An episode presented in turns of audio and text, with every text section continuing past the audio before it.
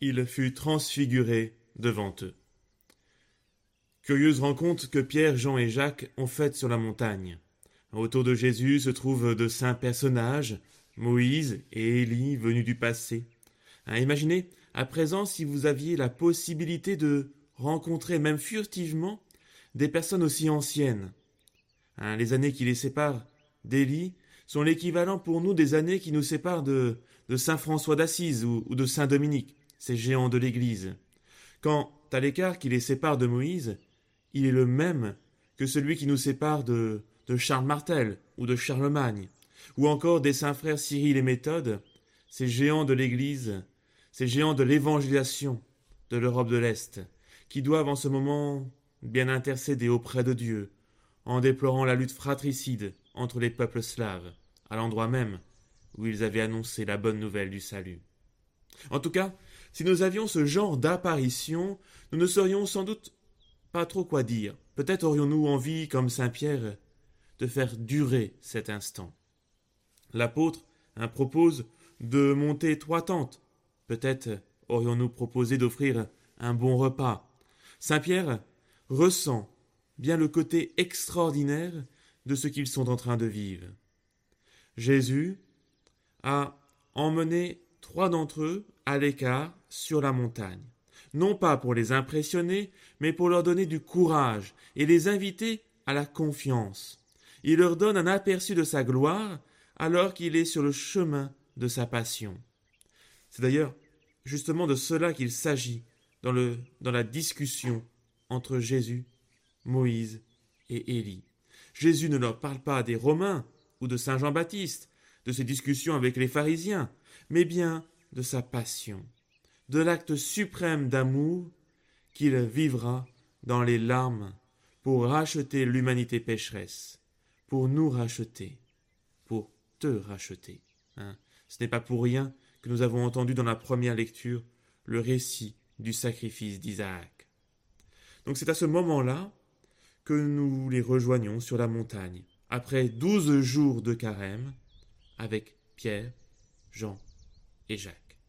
Et en ce douzième jour de carême, et en leur compagnie, je vous invite à retenir euh, une, leçon pour notre vie spirituelle. Vivre avec le Christ, vivre avec le Christ, c'est accepter la passion avant la résurrection. Accepter la passion. Hein, Aujourd'hui, l'Évangile nous conduit sur la colline du Tabor, mais à la fin de notre carême, ce sera la colline du Golgotha. Aujourd'hui, c'est le règne du soleil, de la lumière. Demain, ce sera le règne de la douleur et des ténèbres. Aujourd'hui, deux grands prophètes prennent place auprès du Christ. Demain, ce seront deux pauvres larrons. Aujourd'hui, la voix du Père se fait entendre. Celui-ci est mon Fils bien-aimé, écoutez-le. Demain, ce sera le cri du Fils. Mon Dieu, mon Dieu, pourquoi m'as-tu abandonné? Aujourd'hui, quelle discrétion, hein? Trois témoins, immobiles et silencieux.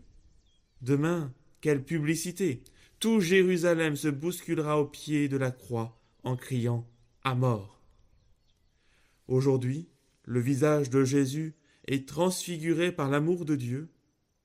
Demain, ce même visage sera bafoué et humilié par le péché et la haine des hommes. Aujourd'hui le transfigurer, demain le défigurer, pour qu'après-demain il soit le ressuscité. Frères et sœurs, dans la foi, la croix du Golgotha est si proche de la gloire du Tabor que les deux événements pourraient presque se situer sur la même colline. Et c'est ainsi qu'en ce temps du carême, nous sommes conviés à la transfiguration du Tabor, tout en ayant le Golgotha en ligne de mire. Car c'est à la croix, et non en mont bord, que le Christ sauve le monde. Nous sommes entrés en carême pour suivre le Christ vers sa résurrection, tout en passant par l'étape glorieuse du mont Tabor et l'étape douloureuse de la passion. Nos efforts sont là pour nous décentrer de nous-mêmes et nous centrer sur le Christ et notre prochain, pour accepter de prendre notre croix et le suivre. Car aujourd'hui nous sommes sur le mont Tabor. Mais là, Jésus descend de cette colline et il prend la direction de Jérusalem. Il marche vers sa passion. À nous également de prendre notre croix, de le suivre. Nous n'avons pas tous, bien sûr, les mêmes croix à porter, c'est évident, et elles n'ont pas toutes le même poids au quotidien. Mais tous, tous, vous comme moi, nous devons faire de ce carême un temps de grâce, un vrai temps de pénitence pour vivre ce passage du mont Tabor au Golgotha, pour ensuite vivre de la résurrection. Je vous invite cette semaine à prendre un temps, à prendre un temps chaque jour. Oui, je vous y invite vraiment à prendre un temps en contemplant la croix, en contemplant le crucifié. Parce que la croix nous fait percevoir l'amour de Dieu, parce que la croix nous fait comprendre en profondeur ce qu'est le péché, ce pourquoi Jésus a donné sa vie pour nous. Elle nous fait percevoir l'importance du salut. Elle nous fait sentir l'incommensurabilité de la puissance du pardon et de la miséricorde du Seigneur. Elle nous fait ressentir le regard de Jésus qui se pose sur nous, nous qui sommes pécheurs, et qu'il vient sauver.